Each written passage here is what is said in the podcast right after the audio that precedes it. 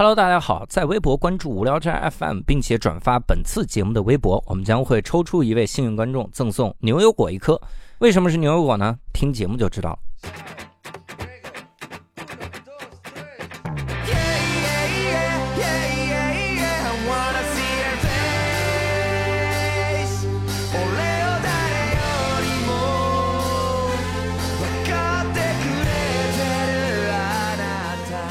Hello，大家好，欢迎大家收听这期的无聊斋，我是教主。哎，刘少，再来。啊，伯伯，哎，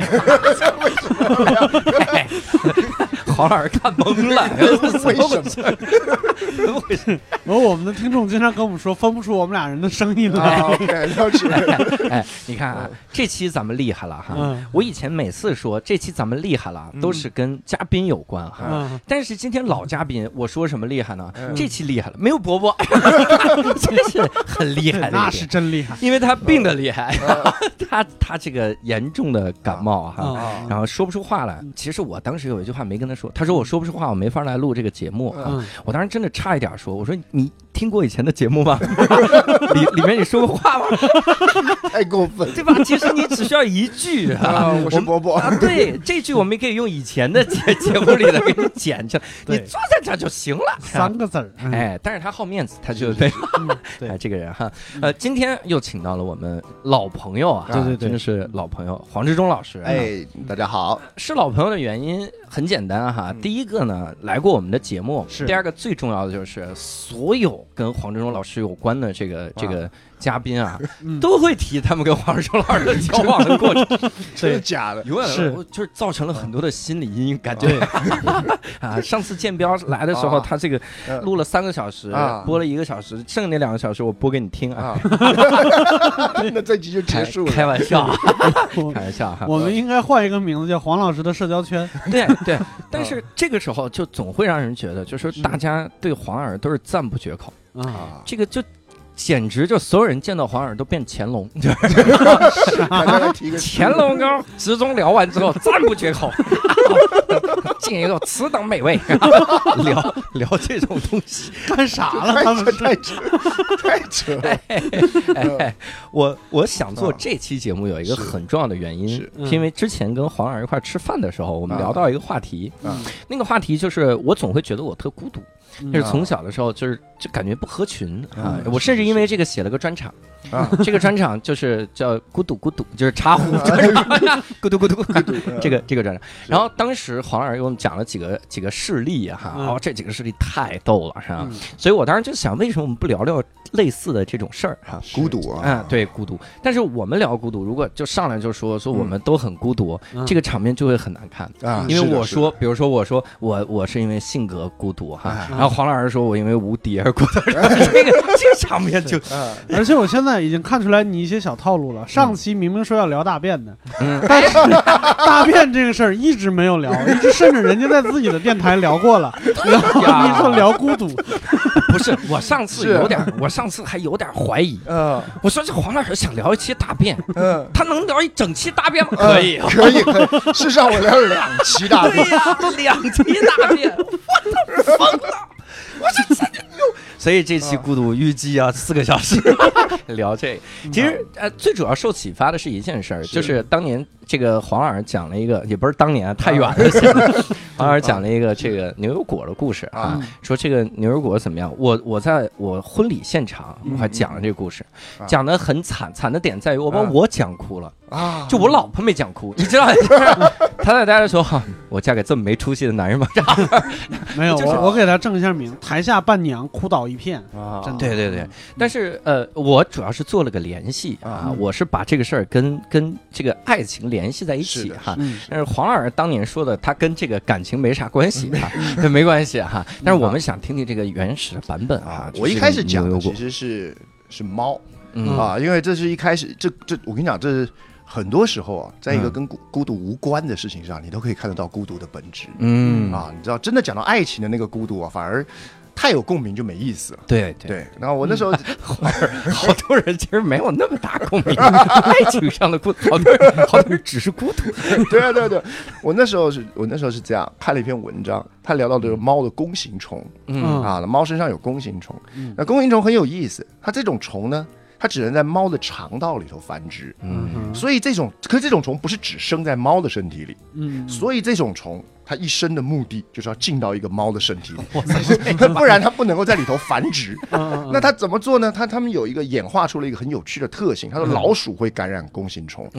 当老鼠感染弓形虫的时候，那个老鼠的个性会改变。啊弓形虫分泌出化学物质，影响到脑老鼠的个性，哦，它会变得比较焦躁啊没耐性、啊易怒，以至于很冲动，啊噗就被猫抓到了。这不就是僵尸吗？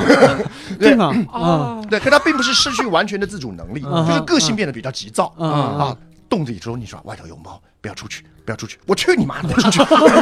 对，对对，就就就就就急躁，然后就被猫给逮了，就吃掉了。嗯他说：“其实啊，弓形虫不是只影响老鼠，它也影响人，嗯人的个性也会受到感染弓形虫的影响。嗯只不过能够吃人类的那个大猫，嗯，在几百万年前绝种了。”哎呦，哦，啊，所以说弓形虫不知道，它很努力的感染了人，说来冲动点，冲动点，出去，出去以后什么都没有。啊所以这个世界上很有趣的就是弓形虫依然在，它的使命跟任务依然在，它对人的影响依然在，可是它能够吃掉人的那只大猫，早早就没有，这世间已经没有吃掉人的大猫了。嗯，对。你看这句话就感觉透着的那么一种悲凉的感觉啊。对，所以就就是很有很有意思。我那时候在聊到这一句话，就让我想起另外一篇，因为我我这个人的记忆都是这样，嗯。不知道是受弓形虫影响，呃，一篇文章带一篇文章。那时候我我看到这一段的时候，我就心想到想到我更早前看的一篇文章，嗯。他在讲到牛油果。嗯。他说牛油果这种果子很有趣，它有一个坚硬的外壳，嗯。富含油脂的果肉以及巨大的果核。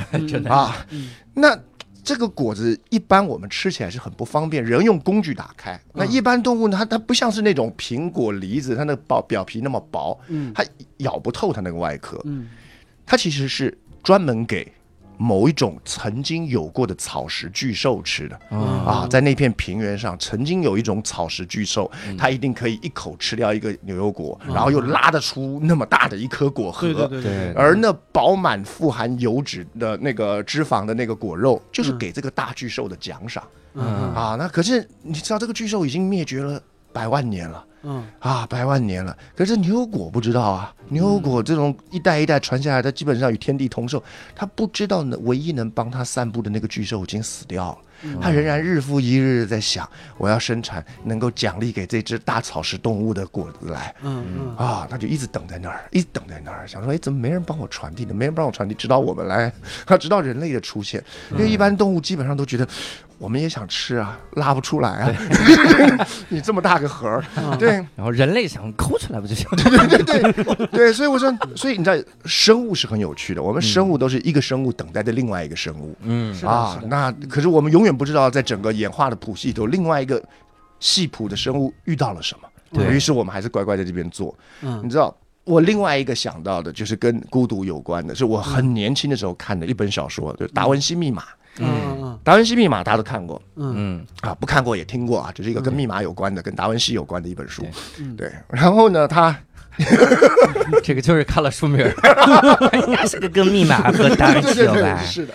对，它里头一开头有一段很有意思，他的意思就是有一个梵蒂冈的主教啊，那要要被杀手杀掉的时候，嗯。他他被杀掉之前，他的那个书里头写的叫做他脑中浮起一阵恐惧。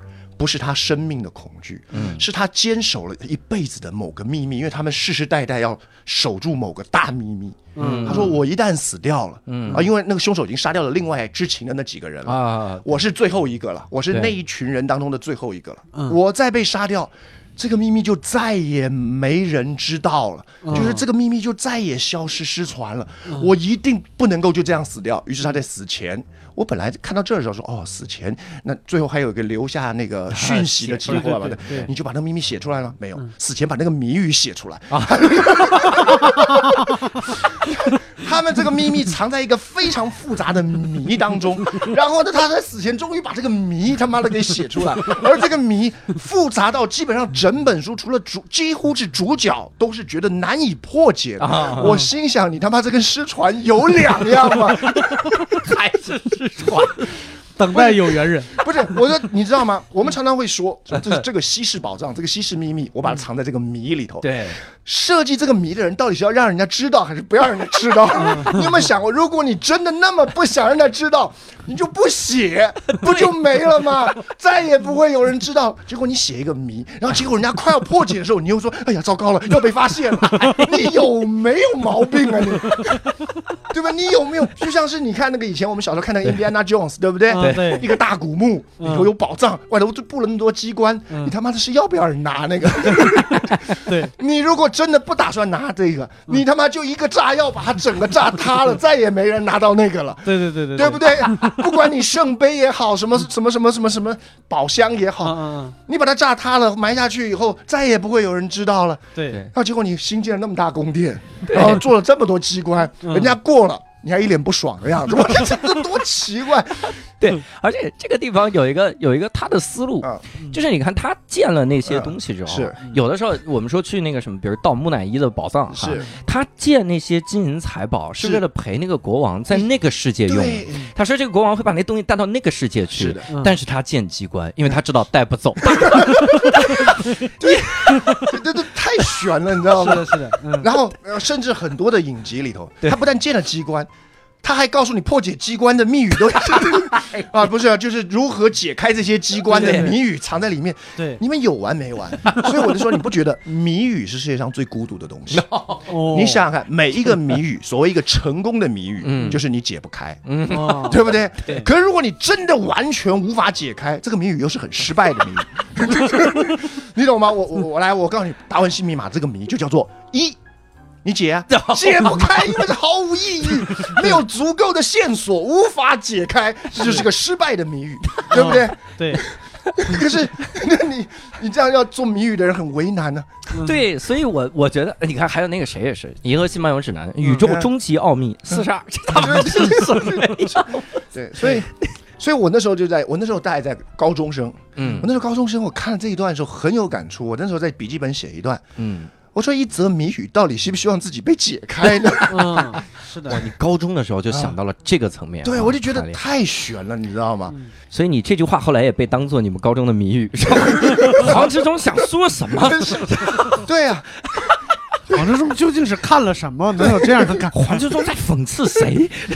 对对所以我我就讲了，孤独都是一样。嗯你看，嗯像那个答案一定也在等待，嗯等待的他就是这个答案，不甘心自己这么轻易的告诉给时间啊。对，然后，所以你们要通过一个考验，这考验最好越难越好，就是那个谜语那则密码，嗯它最好越难越好。可是也不能够 啊，他继续，然后结果呢？到最后那个人死前，嗯他并不是害怕这个答案失传，嗯他他妈的害怕这个谜语失传，对不对？他死前留下的是那个那密码的说明这个谜谜语写的是真好。对，结果那个答案搞不好真没怎样，对不对？所以就特别有意思，特别喜欢这个谜语了。对，所有的密码解谜都在这。你不觉得所有的我们从小看到那种解谜故事啊，嗯，谜都是最有趣的部分。对对对对，那个答案没什么了不起，嗯那个答案不就是钱吗？对不对？不是钱，我们对，主角也不会那么辛苦。我们小时候玩的那种孔明锁、九连环，对对对就解的过程是最有意嗯思。是一旦你会了以后，那个东西就毫无价值。，对，嗯，嗯那我想说，孔明会花那么复杂的东西把它给锁起来，啊，到底要不要人拿那个？你不想要找奖嘛，对不对？对，所以我觉得所有景区那个同心锁是最孤独的。哎要是要是早就 早就扔掉。锁放在这边，我们以前还有讨论过一个很有趣的题，是你捡到一个没有锁的钥匙，嗯，还是捡到一个没有钥匙的锁，哪一个比较真正的觉得让人觉得哀伤哀伤啊？啊就或者是孤独，或者是怎么样，哪个会让你最有感触啊！啊？你找到了一个钥匙，它一定可以解开某一个，对不对？对对，对。有人为此困扰的锁，我他妈的就是不知道在哪儿，对对不对？对对。对对，我有一个答案，可是我不知道谜题谜面儿在哪，以及我有一个锁，我就是不知道是怎么能够解开它啊对。对这我们以前常玩这种游戏我我觉得我觉得还是捡到锁忧伤一点。啊。嗯，因为以我的思路来，我如果捡那个钥匙吧，我打不开那个锁无所谓，我可以把它挂饰挂脖子上，啊还挺好看的。我脖子上如果挂个锁，总觉得我被卖了。也是也是，但是我就可能正常人思维，我觉得捡个锁的话，我还可以配一把钥匙。啊，啊，啊顺着那个纹路来，纹路啊来你捡到这个钥匙，你都不知道到底有没有这个锁。主要还是还有一个试的问题，比如说我有个锁，哎，你那钥匙试试看能不能开，人家都给你介绍。你拿个钥匙来，那个我来试试看能不能开。哇塞，要借人一个锁孔，你让我捅一下看能不能开，很没礼貌，你知道吗？对对对，这个的确是，你到底想暗示什么东西？对你这句话在暗示，我们如果这样猜谜就好孤独。就好，对对，就孤独了，就太。孤独了。但是说到这个哈，我其实去查了一些这个孤独的一些东西，嗯。我还真看出来有一些有一些这个动物很孤独，比如有一个有一个鲸鱼哈，哎，我这就很正常了，啊我就叫鲸鱼五十二。嗯。啊然后这个鲸鱼五十二呢，就所有人讲这个故事的时候都是很哀伤的这个角度哈嗯，当然我看的时候我没有觉得那么哀伤哈，嗯。就是他说这个大部分的抹香鲸他们交流的时候是发生在一个频率的，对，啊是十五到三十。十五到三十。嗯那这个鲸鱼它就比较奇特，它发出的频率是五十二赫兹。对，啊然后五十二赫兹呢，就它一辈子他在呼唤自己的朋友，朋友。但别人就说不好意思，我听不到。没没有人听得到。对对对对对对对，然后他就没办法，他就一个人只能一直在这个这个发这个声音啊嗯，发这个声音，然后就专门有一个科科学家团队，嗯。然后在研究这个鲸。嗯。然后这个故事特别感伤的点就在于说，慢慢的、慢慢的，经过几代人的努力，啊，就是爸爸传给儿子也在监测，嗯。好像监测到这个声音的概率越来越低了，是吧？啊然后大家结尾说这个这个鲸好孤独啊哈！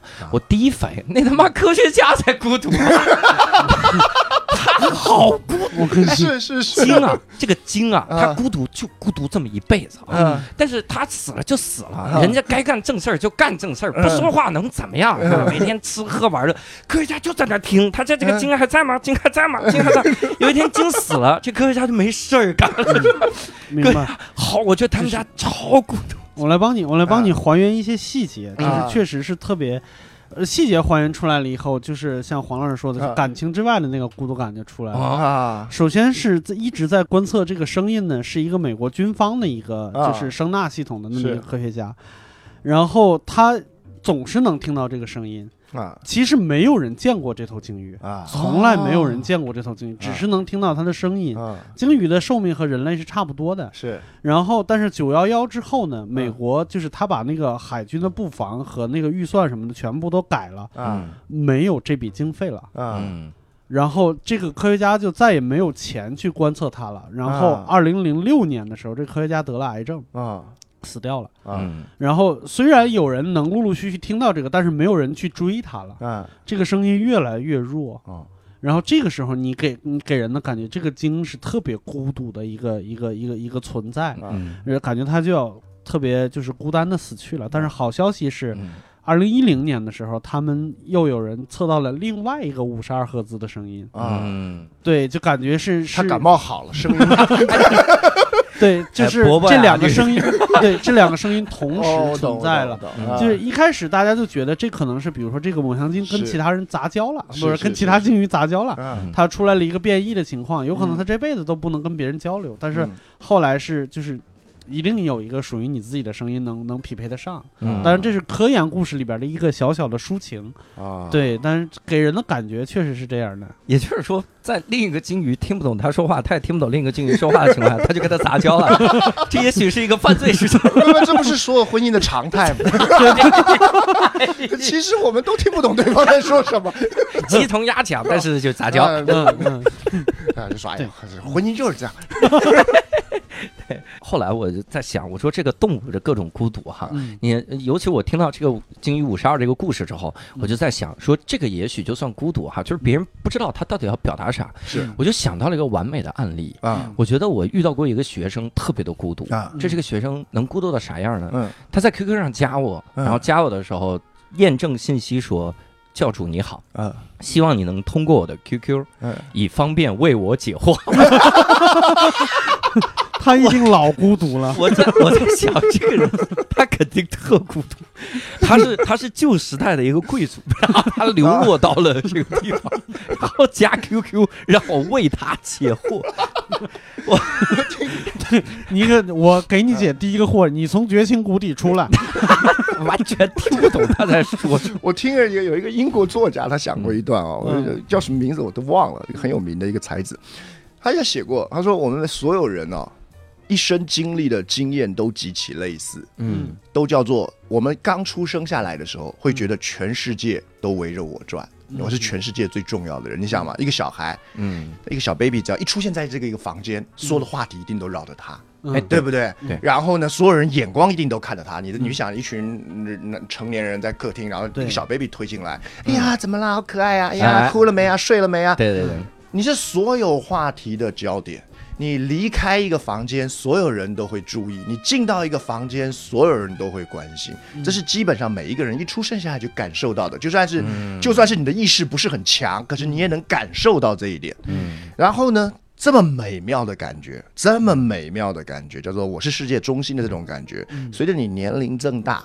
慢慢就会消失嘛，是对不对？你如果现在如果不是一个一两岁的小孩子进来，如果是一个一二十十几岁的小孩子进来，哎，干嘛？这不是在录音啊？出去，出去，出去！啊 你的态度就不一样了。对对对，对，你会慢慢开始逝去，就是就是你那个褪色了啊，你就感觉到我原本那个光环、那种舒服的感觉没了。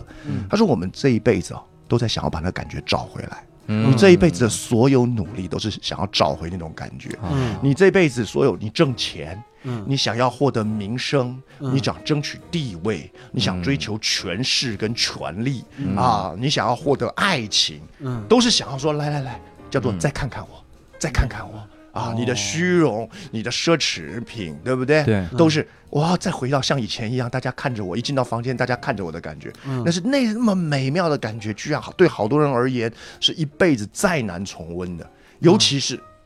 即便你用我刚才一切的条件得到了，你还是会觉得有点难过。为什么？是的，因为我小时候得到的那个是无条件。的，嗯。嗯。对不对？我长大了，我需要靠美貌获得这个，或者是我要靠金钱或财富获得这个，嗯，感觉就有点不太对，跟以前的那种感觉不太一样。对，相似的口感不是熟悉的味道，相似的口感，啊，可是就觉得就觉得别扭，所以就是所以大多数人一辈子都在追求，嗯。可是一辈子都觉得不对，跟以前不一样，嗯。跟人家不一样。嗯。所以你说不要说这个，我进我旁边，我们我们这边讲的孤独啊，他讲的不是说因此有没有人陪你，有没有人有有没有人跟你是朋友，不是。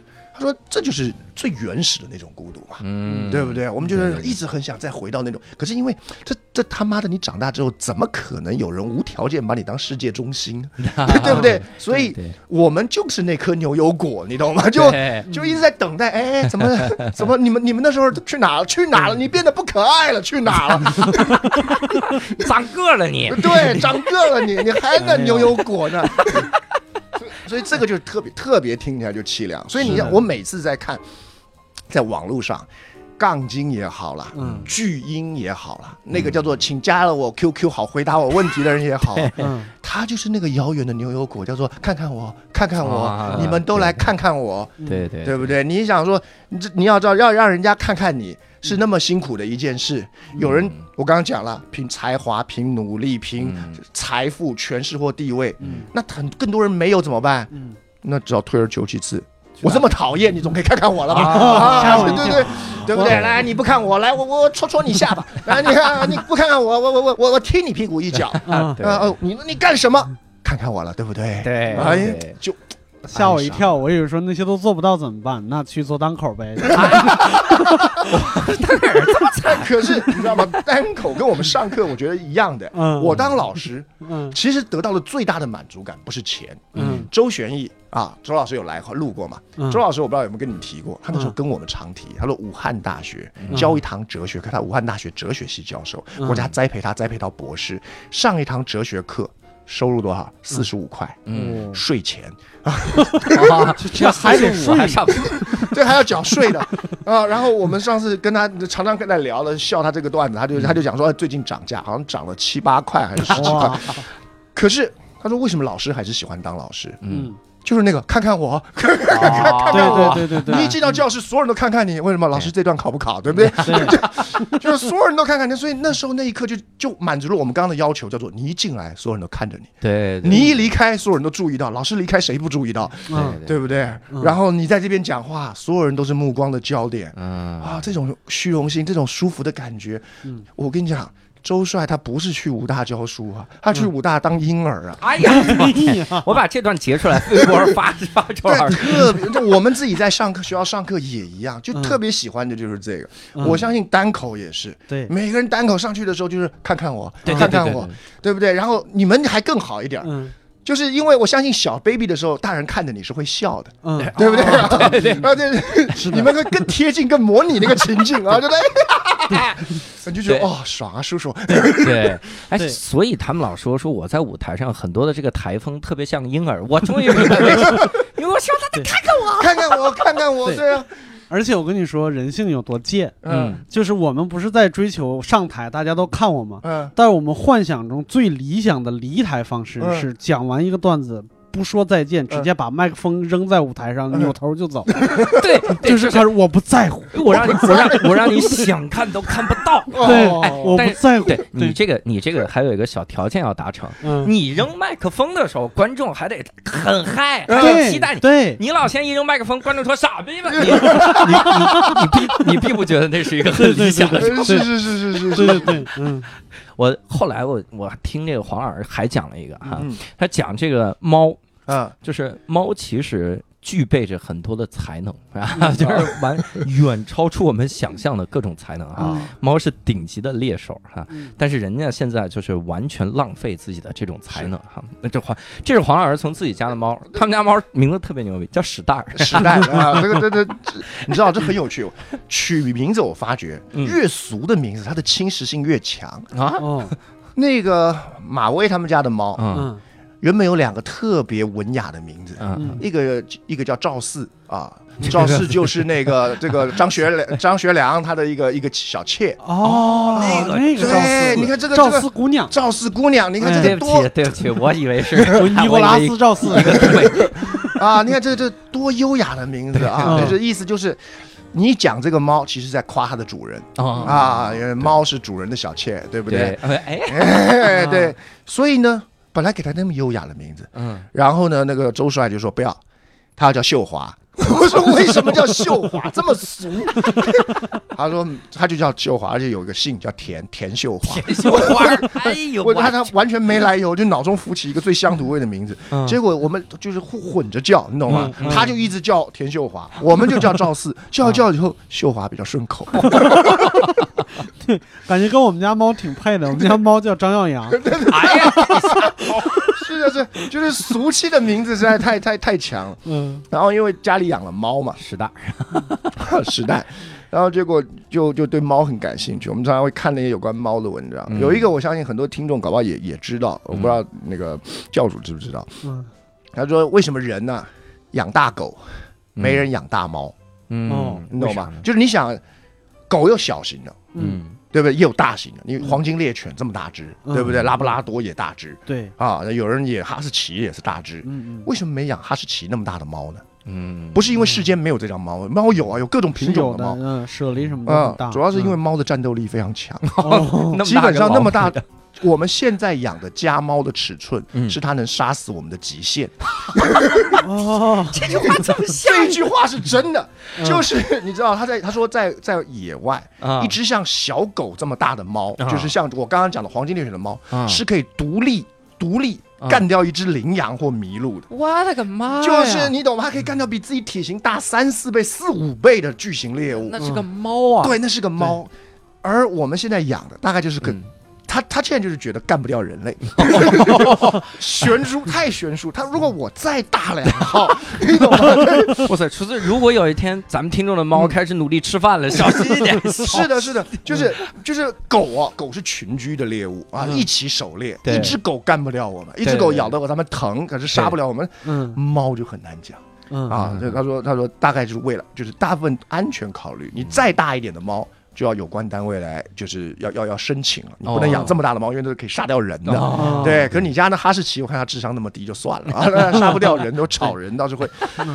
所以猫是顶级猎手，猫非常会打猎。我那时候看过一篇文章，也是在讲，他说那时候有个传教士啊，那嗯英国一个传教士，他到到一个到一个就是被被教会分发到一个岛上去负责给当地的土著传教。嗯他到了岛上之后呢，他就发现岛上有一个他他没见过，因为他你知道很多的传教士本身也是博学家或者自然学家，因为他就到各地嘛，嗯。到到异乡去去传教的时候，他自己会带点兴趣。嗯。哎，他说，哎，这个鸟儿是新品种啊，没见过啊，嗯。对不对？这个岛上这个鸟儿是新品种，于是抓了一只，制成标本寄回伦敦。嗯。啊，意思就是说，帮我看看这是不是我我我看的有没有错？我觉得这是新品种。嗯那你要知道那个年代啊，十八世纪，一来一回，两个多月后收到伦敦的回信，嗯这是新品种，哇，真恭是新喜品种，新品种。嗯可是在这两个月多的一来一回当中，这个传教士带上岛的那只猫，把这只鸟杀到绝种，我操，就是因为这鸟在岛上没处逃，嗯而猫是非常会打猎的。然后我看那篇文章是叫做教授那个那个传教士。谷仓里的酒那个酒桶一挪开，一堆鸟毛，哇，还藏起来，对，那那那猫好会打猎。哎，所以国外你知道，国外养猫的时候，他们会建议要给猫挂铃铛。嗯。嗯。那不是为了怕你猫你家的猫走失，嗯。是要拯救你家附近的小松鼠、小蜥蜴、小动物，因为猫非常会打猎，嗯。而且它目的不是要为了自己吃，你知道吗？就是它打猎练习啊、玩啊都可以。嗯。所以他说，一只猫基本上一年杀可以干掉两三千只小动物，嗯就是它非常厉害。然后即便你说给猫挂铃铛，也不是完全有用。嗯他说他还有底下一个键，我以为给猫挂铃铛已经是赚绝顶了，你知道吗？嗯就是你一动它会响嘛，猎物就跑了嘛。它底下有一个建议叫做这个铃铛两个月要换一次。嗯，为什么？因为两个月的时间里。那只猫就会学到不触发这个铃声 抓到猎物的方式，所以，所以它会调整自己的姿势跟动作，说：“哎呀，这样动它的猫会响，我要这样动，这样动。”哇所以它两个对它嗯。两个月要换一次，让它有不同的轻重跟大小，所以它才会常常他说刚学会这样不会响了吧？一会儿啊他妈的又响，换了个新铃铛重新学。啊，好家伙就是猫是一个顶级的猎手。嗯。然后我家我跟葛力常常就是在看那只猫的我们家的猫的时候，就在想，你他妈的谁想得到？嗯。你练了这么，你全身上下都是猎杀猎物的装备，嗯。嗯落地无声的肉肉爪，嗯。对不对？对。伸缩出来的爪子，嗯。然后你那个猫爪定期还会太旧换新，因为它的旧爪伸出来我把新爪呃新爪伸出来会把旧爪给顶掉。嗯。然后呢，它牙齿上有一个沟，那叫血槽，就是它咬住猎物的时候，血从旁边渗出来，就就就就不会阻挡它的咬合力嗯哇，啊。然后夜间变焦的瞳孔，对不对？然后三百六十度旋转的耳朵，然后呢，长得这么可爱，跟我们家要猫粮吃。他说这就演化了半天，发觉可爱最重要啊！就 就你你搞什么呢？对，对一身的本领不就是为了吃点东西吗对？对对然后你知道猫的还不止我刚刚讲的那样，你想想看，猫的所有的猎那个习性，比如我们都知道，猫要猫砂，它会嗯。掩埋自己的排泄物，对不要让气息让它可能的猎物闻到，哦，就是就为了这个，就是为了这个，因为它要处理自己的排泄物，它都会把它埋起来。哇。嗯然后你仔细看猫走路，啊它永远后脚落在前脚印上，就是你看一只猫一直往前走，嗯。它只会留下单排脚印，就它的脚印不，因为它四只脚，理论上应该有四个脚印，对。对。可是没有，它的后脚就会踩在前脚刚离开的那个底儿上，嗯。我所以它走过去的时候，脚印数量可以缩小到最少。哇塞，对这就是它天生具备的，以及高处跳下来的时候，就永远四脚着地。对对。永远的猫对，拳那它嗯。它它这么厉害，然后呢长得很可爱，对。我我这个时候我就得孤独的抬个杠。了。啊，嗯你说猫怎么没进化出来拿这个尾巴撑着跳呢？别人都不知道这是个什么物种，这是啥脚印啊？对所以很有趣，很有趣。他说，可是你知道，也不知道是猫把人给驯化了，还是人把猫给驯化了。嗯，嗯对，因为你我们就不知道为什么。一看猫就觉得可爱，对对，猫对我们毫无用处。可是我们一看我们的 DNA 告诉我这玩意儿可爱，这太悬了，你知道？就像那个怪物史莱克里边不是有一个猫的那个剑客吗？啊就他剑术特别牛逼，但是每一次打败敌人都是用那个猩猩的眼睛！眼睛一放大，对是是对方就是懵了。是是是，三个小猫，对，特别可爱。对。嗯，哎，六兽那天还说了一个这个美国造假术，啊。这个也也是很因就是孤独的他一个植物啊。他讲了那个牛油果以后，啊。我就觉得就是和牛油果就无独有偶，啊，呃几乎是一模一样的故事。嗯就是现在在美国第五大道上还能看到一棵美国皂荚树，啊，它那个皂荚树长得很奇怪，因为它浑身那个树上面长得特别长的大嗯刺，啊就差不多十厘米长。啊，但是你发现这个大刺没有任何的作用，是你嗯你你去摘它的果实，或者是呃摘树叶，没有没有没有问题。然后小动物也拦不住，会很很灵巧的躲开那些，因为刺太是的大了。是的，然后大家就想是为什么？后来啊发现就是在差不多一万六千年前，有一啊种动物叫乳齿象，啊，那个东西是吃造美国皂荚树的那个东西的，它是为了防它。防它。对。是的，对哦，它它不是吃果实，它是吃树皮，吃树皮啊，吃树皮，它防它。就是那个树能长到三米多高，是。三米高上还有刺，你就想那个大象有多大，哎，对对对，非常的大。但是如齿象一万六千年前灭绝了，这个刺不知道，啊。皂荚树不知道，它还留着它。啊，这故事好，对。故事好，但是啊后后续还有，就是说它已经没有自己能匹配的东西了。是。但是它就对他来说出现了一个新的问题，就是美国造荚的那个果实非常大，就像嗯。刚才说牛油果那个问题，啊，对，没有东西吃它的果实，传播不了它的果实，就它就它不能传宗接代。后来美国的历史学家发现了一个问题，只要有美国皂荚树的地方，肯定有历史遗迹存在。啊，因为美国皂荚是印第安人最重要的糖分来源，甚至跟他们的文化都很有关系。美国有一个很著名的历史古迹叫泪水小径，嗯。就是当年就一一一两百年前，就是印第安人大迁徙的时候，是。然后有有一次最大的是一万一万多人的切诺基人迁徙，是，在那迁徙的路上至少死了四千多人。嗯。啊。所以他们管那条路叫泪水小径，他们叫嗯。哭泣之地。嗯嗯。泪水小径上就是遍布皂荚树，啊。就是印第安人走到哪儿走到哪儿在哪儿，把这棵树种到哪儿，嗯，嗯嗯。就是只要有它，就是它来记录了人类的东西，啊，就相当于它其实也找到了一个匹配的东西在。是是对，是。它和牛油果那个的故事特别的像。对，抱歉，我要煞风景一下。泪水小径这个名得名，就因为人们会不小心碰到那个刺儿。哎呀，这条路上怎么是浸湿了？泪水小径，妈的，你被牛油果那个感动成这样，我发现啊，这个故事自己不讲就不会感动。这个，哎，不过演化所这个都都都很有意思。我那时候听听过一句话也很有趣，他说，如果任何一个人啊嗯，就是具有生物学或演化学知识的人，嗯你一第一次来到澳洲，见到那个无尾熊的第一刹那，嗯你就应该了解这片土地上没有凶猛的肉食动物。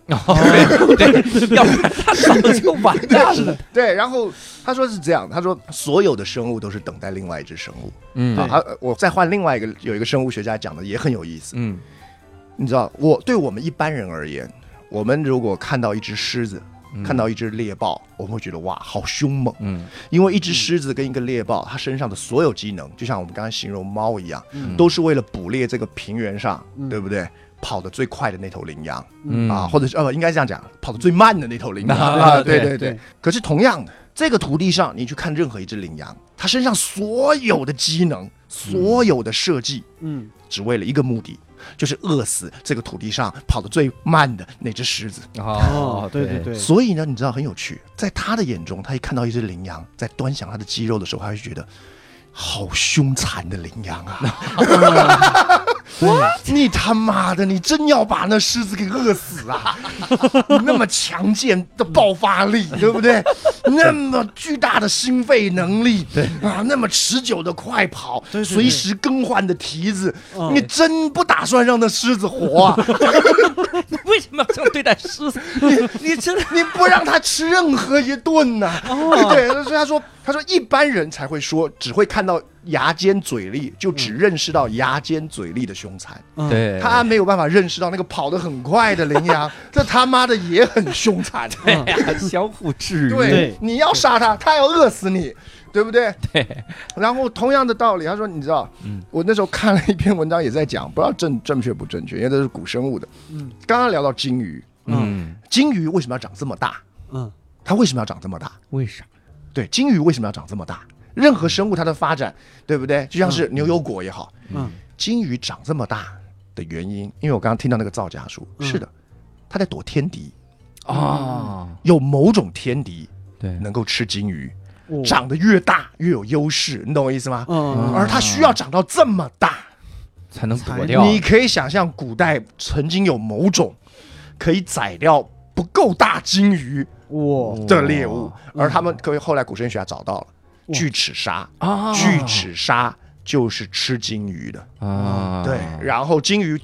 因为巨齿鲨游得非常快，嗯。嗯唯一能够对抗金齿鲨的方法就是两条路嘛，一个是越演化越小，嗯，让你不太好追，然后生出很多只，对不对？就像现在一般的鱼群一样。嗯，第二种方法就是越演化越大，就像大象也是为了躲天敌，意思是一样。对不对？对 对对，是的，是的，嗯越演化越大，以至于我这么大，你总咬不到我，咬不死我了吧？嗯。所以你你任何人一看到现在这种尺寸的金鱼，都会在想，因为你演化这么大，对。你要好多能量去进食，对，你要耗好多能量去维持。对，所以如果不是为了躲避某个极为凶险的状态，嗯你不需要那么辛苦。对嗯对，所以他说那个讲法叫做，就是看到这么大的鲸鱼，嗯懂得古生物学的人会有觉得有点恐惧。嗯，对对，它的天敌在哪儿？是对，然后你如果到了非洲，假如说你第一次到非洲，你从来没去过，嗯。你看到他妈那边的河马要长这么大，犀牛满身呃这头上是角了满身盔甲，然后他妈的在吃草啊，在吃草，你就觉得，你他妈的这里吃肉的有多恐怖啊，对不对？这家伙长得一身角，一身盔甲，然后横冲直撞像个坦克，而他只是为了吃他妈的草，对，他在防谁呢？太吓人了。太吓人了，是的，是的，是的，哎，我想问，巨齿鲨是不是已经灭绝了呀？灭绝了。鲸鱼把巨齿鲨饿死，巨齿鲨就不能换个吃的吗？对，这 太对，是巨齿，你看这个叫叫做，就就叫做什么？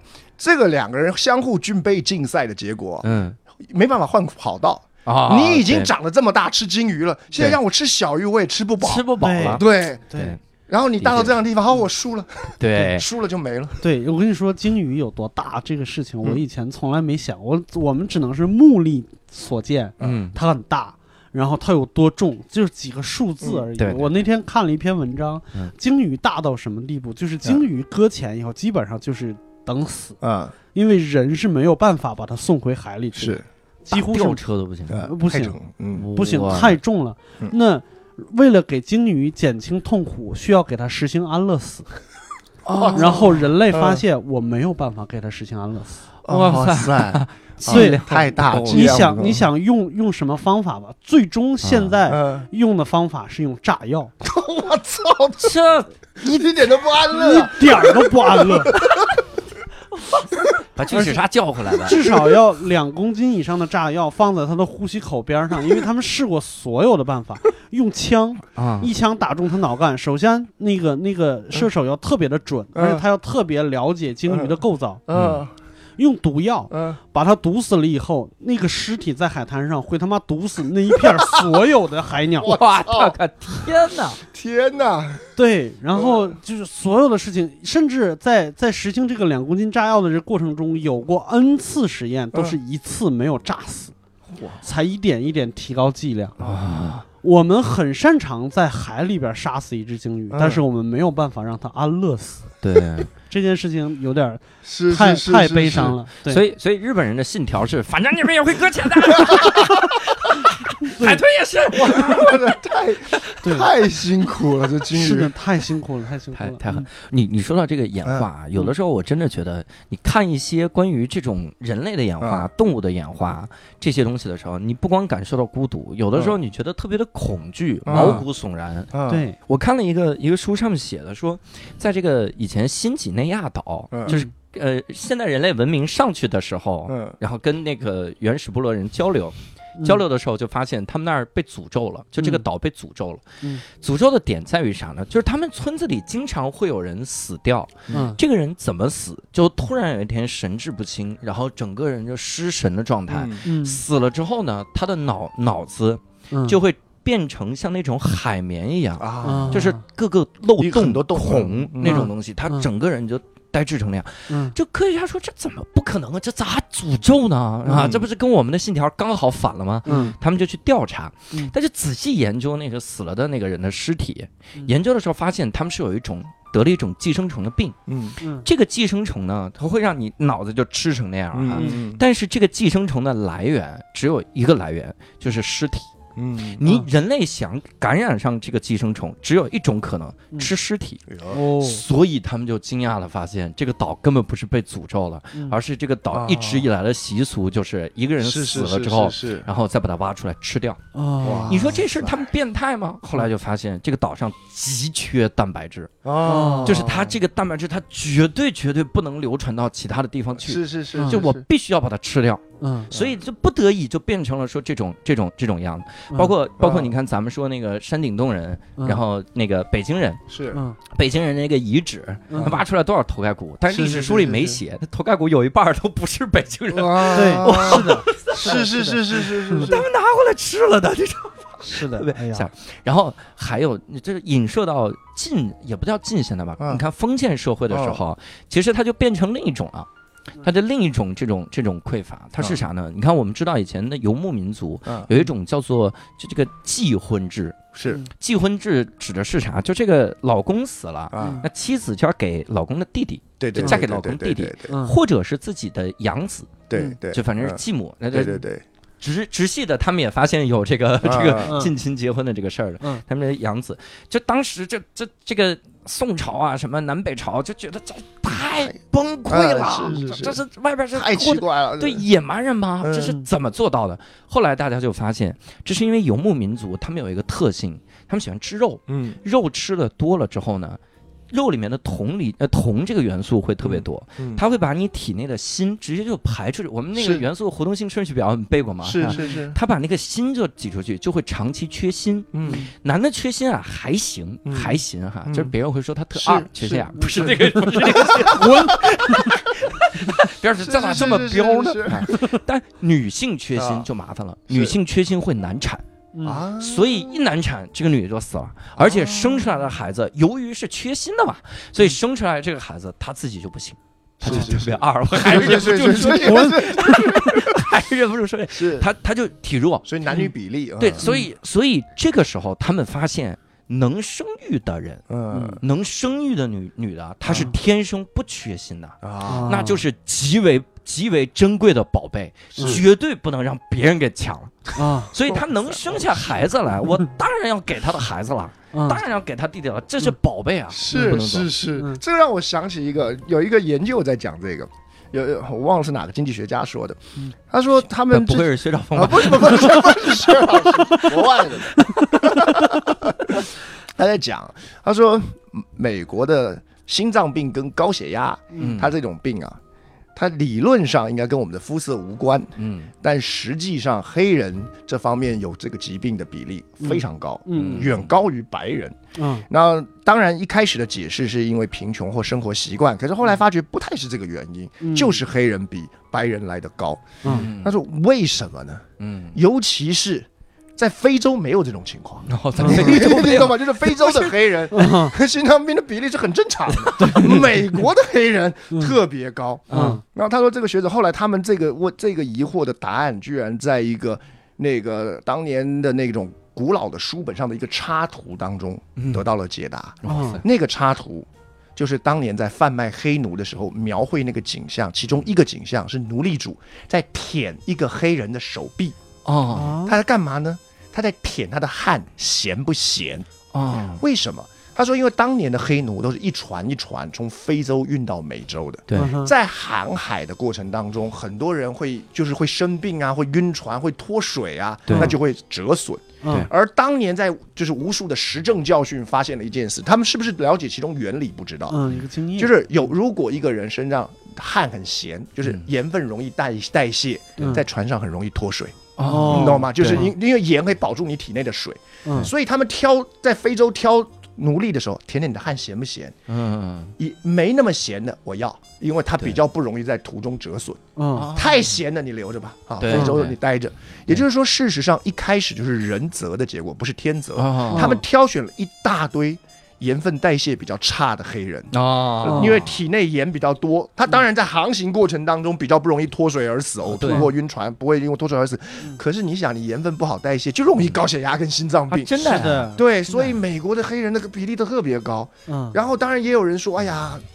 我那时候也听人家讲说，黑人这个有种族优势，对不对？这又能跑，对不对？然后又能打球。你看美国人的运动球员都是黑人。对，我听过另一个说法，他说不是，这不是种族优势。嗯他说这不是种族优势，是你想想看，如果有一个有一个国家一两百年的时间都从这里头挑最精壮，这个是有道理。哦，从你黑你你想非洲本地不一定每个人都那么壮，对不对？那如果有一个国家从一两百年来就从你这个到这个非洲里头挑最壮的人运往美国，那那当然他妈的他们出来的小孩都是壮的，哦，还真是哦，对，所以他说这不是种族优势，这是挑选的结果，而他们提出一个相反的论调，你看你有没有发觉？嗯非洲的那些黑黑黑人啊，嗯跟美国黑人，当然美国的黑人特别壮，嗯。可是呢，他说有好多人都证明非洲的黑人特别聪明，嗯哼。就是像那样这个很多的学者，他们原本的本地都是从非洲嗯。啊，就是非洲裔的，嗯啊非非裔，而就是非裔的，而不是美裔的黑人，嗯就是不是在美国的黑人，而是在非洲的黑人，他们。在各个领域里头，在这个求学的过程当中，嗯都有很杰出的表现。哦他们讲出另外一个推测，就跟刚才讲的是一样。嗯当初抓黑奴的时候，聪明的人不被抓到，哦，就是你会躲，你懂吗？就是明白，壮的会被挑走，而嗯聪明的人不会被抓到。嗯，所以在非洲的黑人都是聪明的没被抓到的人的后代，而 而美国的黑人都是壮的而且被抓到的人的后代。哎呦，四肢发达，头脑简单的对，可可是他这这是因为当然了，影响一个族群表现的理由有一万种。嗯对啊对对而且他说这是一个很有，他说这是一个很有趣的推论，意思就是说，其实我们现在所看到的一切现象，早就在过去几百年头被人为干涉的很深。对，他并不是说黑人特别笨，而是他抓到的都是会被抓到的人。我我反而想到了一件事儿，嗯我就跟着这个推论一下啊。为啥马拉松的这个特别牛的人全都在非洲？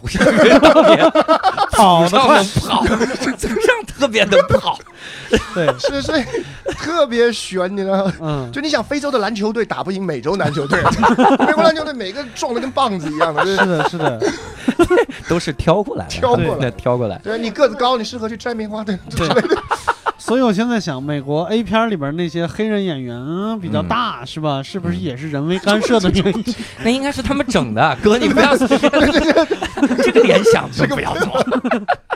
那个联想很奇怪嗯啊！哎，而且六兽之前还看了一个这个公众号，嗯，啊公众号里经常会记载这种关于孤独的这种故对事，今今天是是是这样，我今天聊的所有关于自然的东西，基本上都来自于这个公众号。哦，这个公众号是以前的一个果壳作者，我很崇拜的一个那个学者叫恩特，嗯他他的一个小试验，嗯就他尝试在理性的科学里边加入抒情。嗯因为我我认识这个公众号，是嗯。因为我在松鼠会里边的另外一个朋友，是是是，因为我那天就是我一个傻傻文科生，嗯就是听到任何关于。就是理科的一些稍微好玩的东西，我就觉得如获至宝，是是就我发现新大陆了。我看电视剧的时候听到了一个故事，嗯。说里边有一个就是天才的程序员，嗯。呃，要伪装成一个数学老师去给人上课，然后他在课上给给学生们讲了这么一段话，他说：“你看派这个东西，嗯。理论上后边全都是无序的，如果你把英文字母嗯。都给他们排上字母编号的话，嗯。理论上派这个东西是能包含你所人类已知所有的语言和文字的。有无限的组合嘛？嗯对，也就是说，你一生说的话嗯都在这个圆圈里边。我当时就特别激动，我说我他妈当时要是有这么个数学老师，我现在肯定数学系。嗯对我就很感动。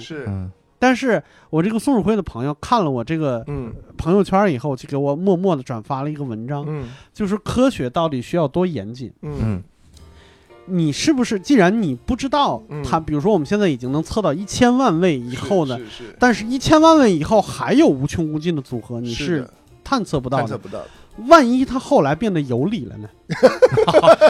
嗯 是是是是是是，哎，开始循环了，我对咋回事儿？对，是它甚至是比如说零一零零一零零零零一，嗯它每一个零它都变换着数量，嗯，是不是它也是无理数？是是是是，但是它仍然不能代表不能包含所有的东西。是是，所以科学是这样，它必须要严谨的表达感情。嗯，所以我就我我就通过这一篇文章，嗯我就开始关注到这个公众号。这公众号我不能在这里说出来，因为对不起，我英文不好，我我嗯念不念不纯英文，对，我念不出来那个名字，我回头可以放到我们的那个简介里边。是的，是的，那个里边就是他尝试在这个呃科很多科学的东西里边加一些感情类的、抒情类的。当然后来他最近半年没怎么更，我啊估计是工作太忙什么之类的。了，就是他讲了很多，他有很多很短的，一百字之内、嗯五十字之内的练习。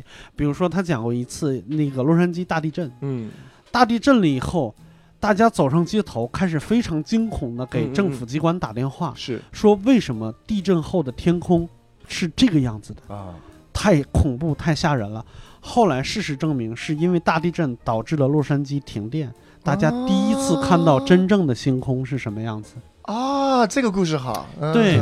对对，对，就是它有很多类似于是这种，还有刚才你说那个、那嗯个那个海鸟，就猫抓海鸟的那个，个那里边还有一个小故事，嗯就大概在一八几几年的时候，有嗯两个欧洲人在大陆上见到了两只特别大的水鸟，嗯。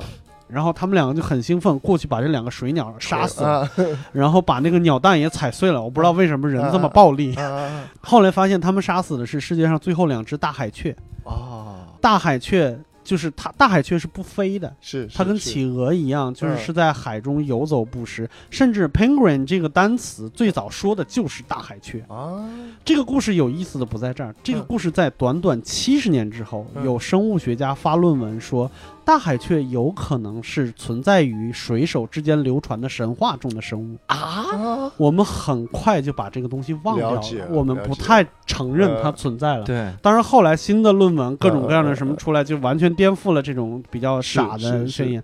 但是人这个东西真的没有什么可骄傲的，啊就是这种感觉。对，我查到这个公众号了啊！嗯我帮我帮我首先我就想说一下，六叔老师这俩单词你都念不出来。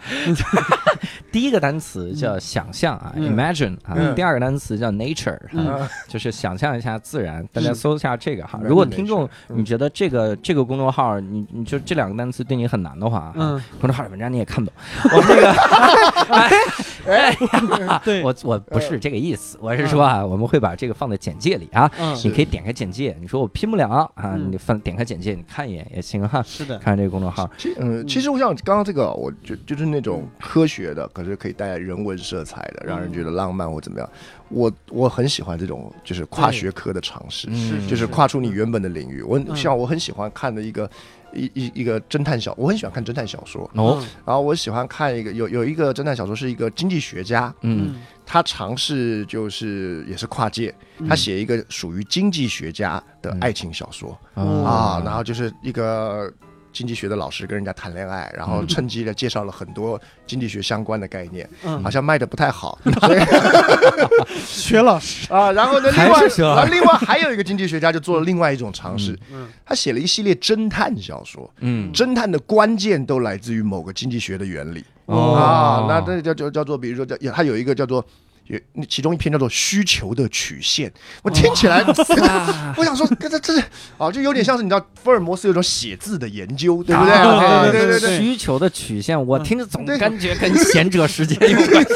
我错了，我错了。啊，就就是类似像这样的侦探小说，呃，看了以后觉得嗯，也还不错，我我喜欢这种尝试的。对。对对，我就我你说到这个经济学家啊，嗯。我们不得不进入到另一个新的这个话题哈。嗯。我想探讨一下黄志忠老师的这个孤独哈啊，就是会有人把你认成薛兆丰哎，还真的很长啊！我们上次我我我跟跟葛丽笑的最开心的一次，就是因为我们那时候去深圳嘛，嗯。然后去深圳那时候去成品嗯啊，诚品书店逛，然后他嗯那个。就是书店的那边的那个有一个其中一个店员就说：“哎，哎，你是不是那个奇葩说的那个那个那个？然后我有点不好意思嘛，我说啊对对对，是是是是是。哎，我可以找你签名吗？嗯。呃，可以可以可以。啊。然后就跑过去拿书啊，因为我们有出一本书叫《好好说话》嘛啊。啊，。对对然后对，我就在那边等啊，啊，拿书拿过来，哎，薛兆丰的经济学讲义，我的个天哪！我说，哎，很很尴尬，我说不好意思，我我不是薛老师，对。啊啊，所以你是那个那个，对对对，黄志忠，黄志忠。啊，可以可以可以可以，又在这拿了我们的书，对。对对对，我以后人家但凡讲你是不是那个那个的时候，我就不接话，我说哪个看哪个你到底说不出来说不出来。你先把书拿过来，我看一眼。对对对拿了好好说话。你说 OK，那我前是秋晨，我老喜欢你了。嗯 对啊，我有一次跟虫仔去大悦城的时候就是这样，啊，那时候在电梯里头，哎，你是不是就是那个那个那个？我因为有了经验嘛，对对对对，我刘德华，他说哦，是吗？我喜欢听你的歌了。这人就是，这是一个即兴演员，什么都能接住，什么都能接这种，我我我觉得那个店员也挺厉害的哈，店员还能迅速反应过来，哦，是好好说话。对对对对，这你要没出过书，嗯。这就尴尬了，这尴尬。我而且我我觉得，如果是，哎呀，如果是我这种人品，我就会指导黄老师哈，你就对那个店员做点坏事儿。你你你是不是哎拿过来薛兆丰讲义？对，把你们的钱都交出来。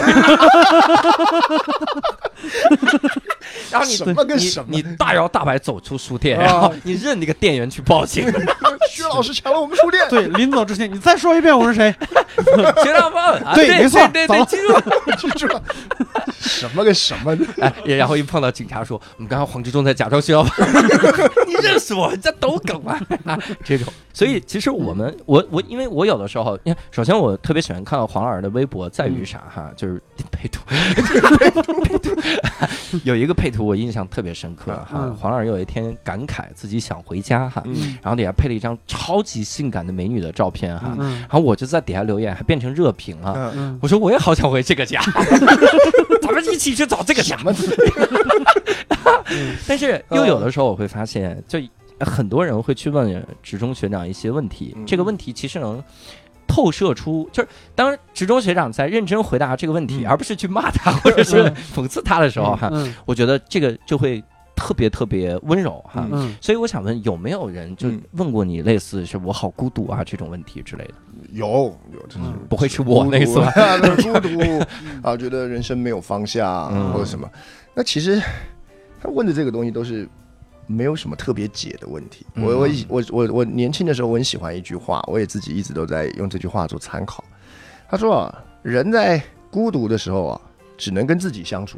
啊嗯，这这啊，话然后讨厌孤独的人都是自己不堪相处，就就就是我他妈的怎么跟你在一起哦啊？就是哦就是就是因为因为你只跟自己相处的时候，你也会觉得你这个王八蛋好无聊，对不对？对没事做，怎怎么就只剩你陪了我了呢？嗯对不对？那我没那么孤独，是因为我觉得人自就是，所以我都讲了想想办法让自己变有趣。嗯啊，自自己在一起的时候，我发觉我在跟一个还挺算挺有趣的、挺有意思的人相处。嗯啊，我说太无聊，你讲个段子吧。啊，来，我给我自己讲个段子脑内杂音，给自己讲段子太吓人了。啊，这这个这个太无聊了啊。那那那那你你现在想想点有趣的啊？好，那我努力想点有趣的。那就是，就是我认为孤独跟你跟旁边有没有人没什么太大的关系。嗯对，孤独跟旁边的人，孤独是因为就是跟自己相处实在太无聊了。对嗯所以很多人在问说，说我该怎么办？我我觉得你知道吗？我我上次其实我们也有聊过嘛，嗯就是我其实我并不觉得我的微博能够解答所有的问题，解答不不，我甚至不要说解答所有问题，我根本不觉得我能真正解答他们的问题。对对我我只是就是说。如果有人没有这个问题而欣赏我这个段子的话，你们大家来看一看。哦，所以写一下，哪怕是图呢？对 对对，哪怕是图呢，对，所以所以没办法，呃说到底，人真的就是我一直就是那时候听那个李松蔚老师有一句话很好，每个人都是自己的专家嘛，嗯，对的，我们我们怎么能解决别人的问题呢？是的，嗯对啊，只是我反而是我刚刚我前面所讲，就是我每次看到人提问的时候，嗯我都会感受到就是那个那句就是我刚刚讲那个小婴儿进房间的那个场景。嗯嗯你知道现代人有一个很恐怖的一件事，就是我们平常啊，在以前的人，我们看得到财叫贫富差距嘛。嗯，这很多年前人家就看得出来嘛，朱门酒肉臭，路有冻死骨，就一看就知道这叫贫富差距。对对对。可是有一些差距，人跟人之间感觉不出来，随着时代的进步以后，才慢慢感觉出来。其中一个就叫做关注度的差距。嗯你想想看啊，假如我们今天不是生活在这个数位时代，不是这个有社交媒体的时代，像刚才那个教主不也讲了吗？说我有一个热评啊，多少多少赞，就是你看到了你的关注度有多大。嗯。以前是看不到的嘛。啊，对，对以前我们你住村头，我住村尾，我顶多说你这个人人缘比较好。那所谓人缘也比较好，也就是全村的人大概一半以上向着你嘛，对不对？就就没法 对对。对，那我所以，我人跟人感受出来的关注度的差距，是在你现实生活中是有极限的，嗯。而且是不能量化的，嗯对不对？就算你人缘好，我人缘不好，人家至少见到我也是笑眯眯的嘛。嗯哼，可是现代人不是，你想想看，现代人所谓一个大 V，所谓一个热评，几千赞、几万赞、几百转、几千转。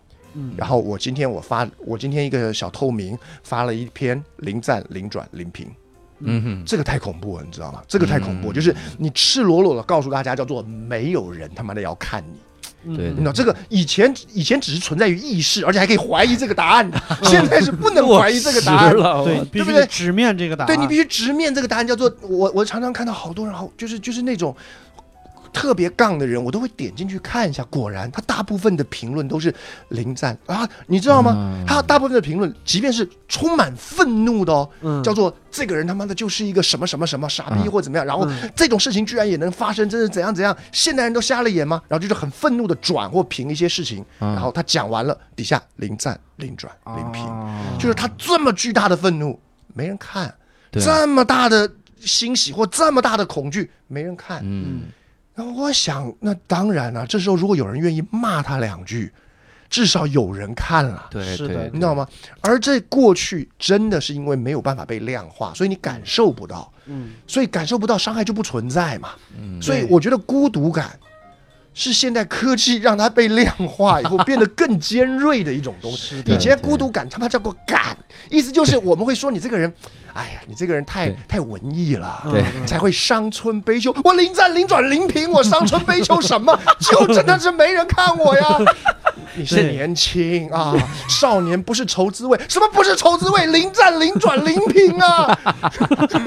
哎呦我，粉丝还掉了仨，对，无人粉的，我粉了两百多个，没人粉我，分两个，新浪送的，太尖锐了，你懂吗？太尖锐了它容不下任何你自我把它浪漫化、美化，容不下任何别人对你劝慰说这只是年少时啊的一些一些什么多愁善感。No，就是我讲话没有人想听。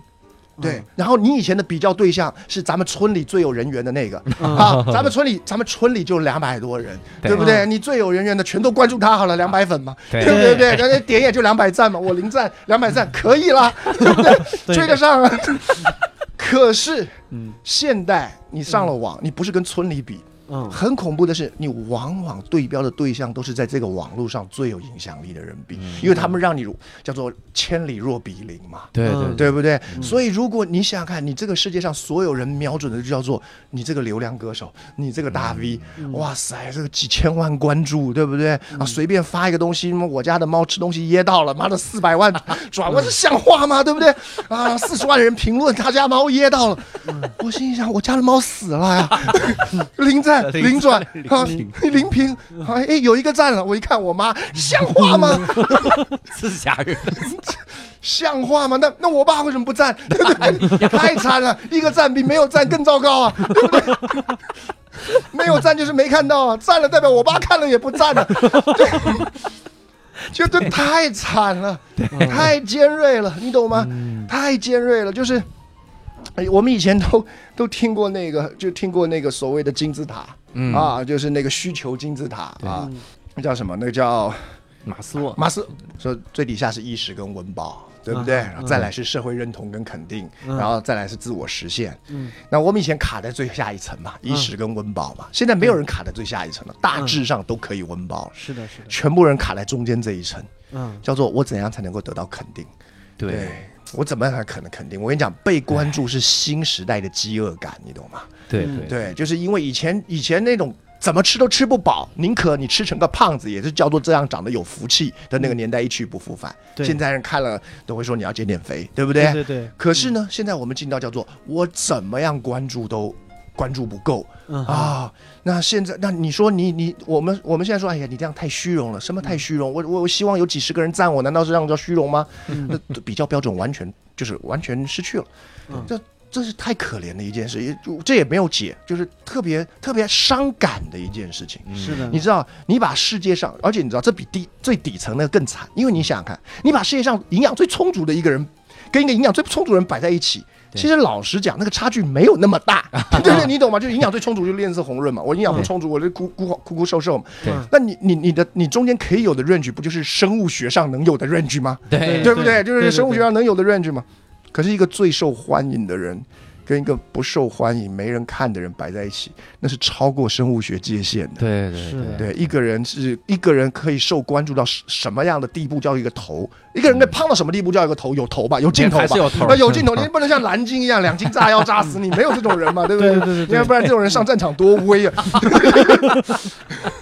对不对？那可是最受欢迎的人，嗯然后以及他随便说什么但人家都喜欢的人，嗯随便做件什么事情人家都会赞他的人，太恐怖，太让人难过了。也因此，这世界上一定会赞成，一定会生产一个叫做“你说什么我都讨厌你”的人，对你做什么我都要恨你的人，因为这太不公平了。是的可，这就是。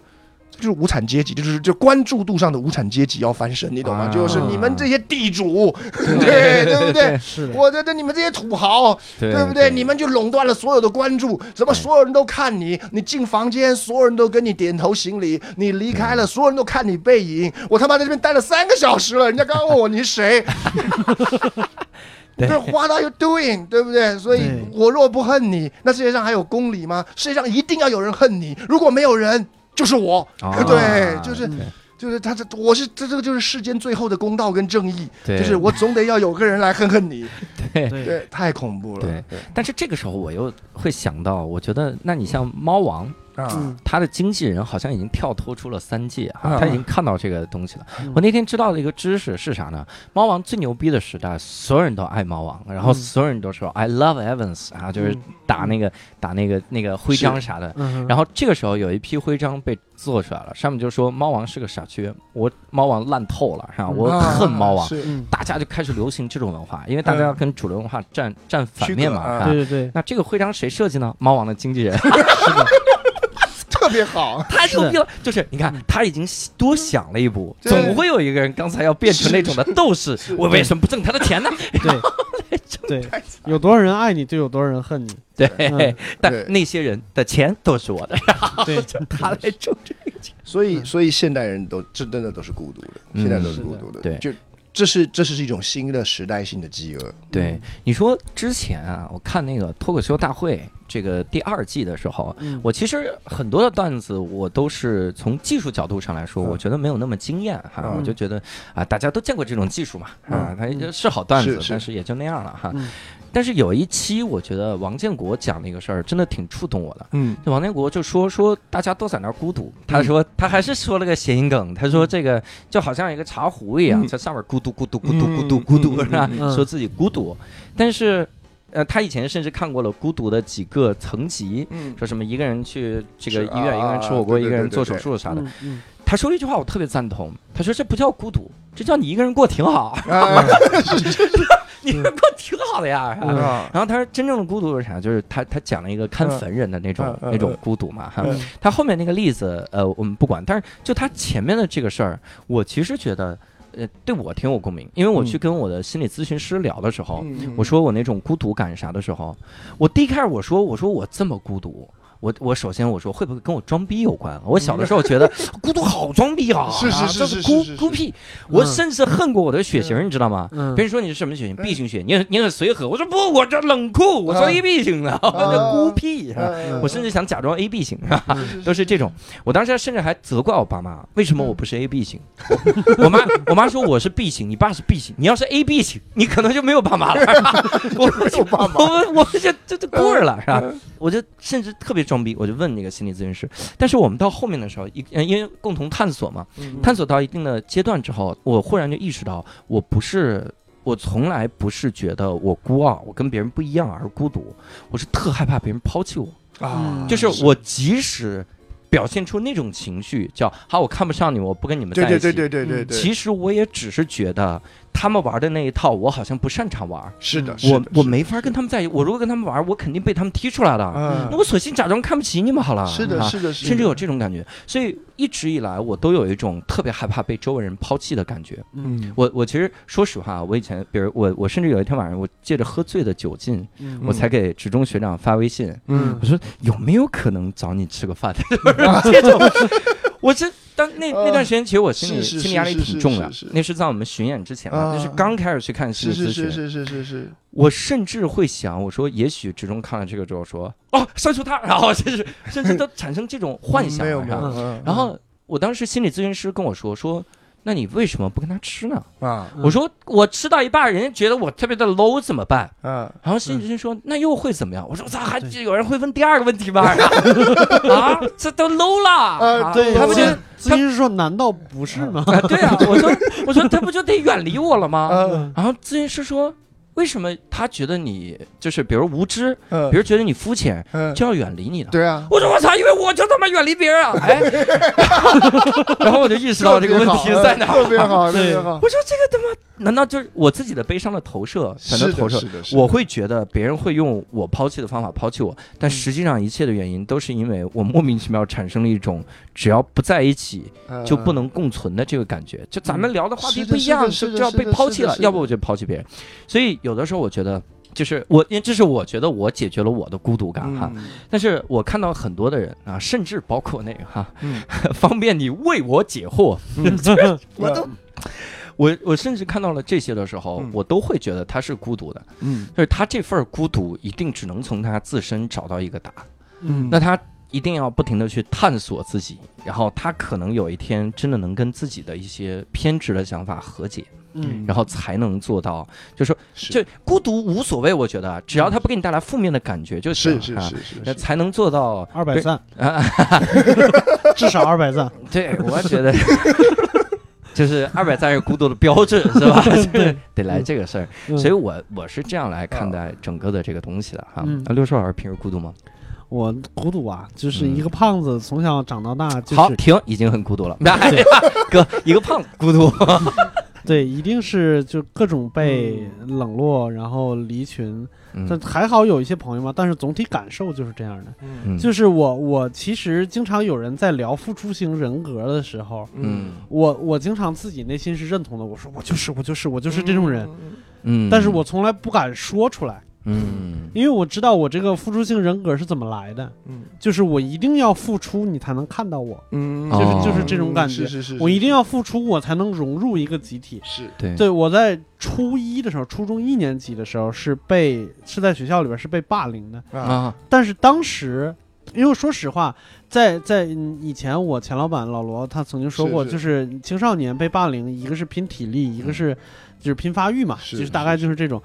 但是体力好的人，他不是去欺负那些体力不好的人，他是欺负那些跟你不一样的人。是的是的是的是的啊、所以我我后来我想方设法，就是变成他们，所以我我经历了一个特别奇怪的曲线。我初一被人霸凌，初二还好，初三开始霸凌别人，哎呀，我了解，就我融入他们了。是的是的，我跟他们变成了特别好的朋友，但是我内心极不认同他们。是的是的，嗯，对，因为你你后来大概也能看得出来嘛，就是那些人大概率就留在小镇里边做一个什么乡乡村企业家嗯或者什么之类的，是的就是警察局长什么之类的，谁知道呢？啊，我怎么听他们混的挺好啊？是是挺好的，是挺好的，是挺好的，但是是一定会选择不一样的路，就是我我会我会跑出来，我会选择念书什么之类的，对，我内心完全不一样，但是在那一刻，我待在他们的那个团体里边，我觉得我是安全的。啊靠什么待在他们的团体里呢？就是不停的付出做事情对对对，啊、就是这种感觉。以至于到现在，我都觉得，其实在我生活中的方方面面，我已经养成了那个习惯，就是我要为你做些什么，我要为你做些什么，我要哦为你做些什么。让自己变得有用，对。对对，别人而言有用，对。对，你看，我要给你做无聊斋，，我要去录一言不合，嗯，然后，对，就是能是。能尽量让自己 useful，是吧？对对之类的吧，对对，就是这种感觉。我我我也有一半情况是这样的，啊对，对对。所以现在大家看到你了，你的付出已经得到了大家的回报，嗯。只，不过大家不知道你是六兽还是伯伯。妈的，大家都觉得哎伯伯是一个好像蛮有付出型人格的人，伯伯真的很勤奋，我六兽都疯了，我要我怎么做呀？妈的，都已经变成那样。所以啊，你看我们这一期聊了很多这个关于孤独的话题哈，嗯，还是让我想到了第一开始我们提到了这个牛油果的这个故事哈。呃，你说你说那是天敌也好哈，呃，但呃咱们咱们先不从这个生存的角度来说，嗯，他其实是世界上唯一一个完全了解你特性的人啊，嗯可以是。可以从这个角度来说哈，嗯。所以呢，呃，可能我婚礼上其实就走的这个角度，我说嗯。你你你可能就是个牛油果，嗯。别人只会觉得你妈这么大的籽，我拉得出来吗，大哥。但总有一个人会说，为什么要拉出来？掏出来就可以了。就是这个人他会他会我，以为你在婚礼上的意思是我拉得出来，哎呀哎呀是牛油果，我老婆拉，哦，我这个聊到最后又回到了大便的问题，对我我刚才有这个感觉，就是黄志忠老师他已经单独聊了两次大便了，还能聊出大便，无尽的宝藏。这真的是大便这个，怪不得大便是黄金色的，真的 黄金一样的大便。呃所以我们我们这个现在啊，我们也每期我们都会送个送个礼物哈。我们这期决定了哈，就是如果你在，哎呀，那能随便送吗？呃黄志忠对啊，不是不是这。这是什么？啥玩意儿？如果各位可以在微博关注无聊斋 FM，然后转发本期节目的这个微博的话呢，嗯我们就送你一颗牛油果哈。哦，你放心，上面有果肉的哈，不 不会就是说，你看这牛油果精髓在于核，不是这个。听着像猫屎咖啡了都。哎呀，我们这个牛油果呢，绝对没有被任何动物吞噬过，你放心，送一颗牛油果哈，尽个心意哈。对，哎，这个季节买牛油果是不是挺贵的？还好，就我们就一颗能贵到哪去？我我们换了，换那个蓝鲸的录音，五十二赫兹，你都听不到。听不到，也就是我们不记哈。我们还是转发个牛油果吧哈嗯，送一个牛油果给他哈。嗯那也希望各位能在微信的粉丝群跟我们来互动哈。呃，互动的时候可以在呃在搜索微信公众号叫教主的无聊斋，底部菜单栏进入粉丝群哈。嗯当然，我们最希望的就是各位能够去欣赏一下黄忠老师的配图。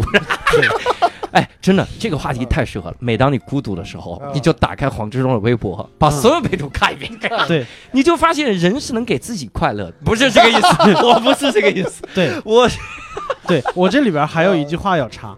如果大家真的听了这期节目的内容，去关注了那个叫 Imagine Nature 的这个公众号 imagine 的话 nature 啊，啊 Nature 的公众号的话，请在后台留言。这么大批的粉丝过来关注，是因为一个叫《无聊斋》的节目，而这个节目里边里边的主播已经找了你一年了。对。哦你一直在拒绝我们，因为你孤独嘛，恩特老师。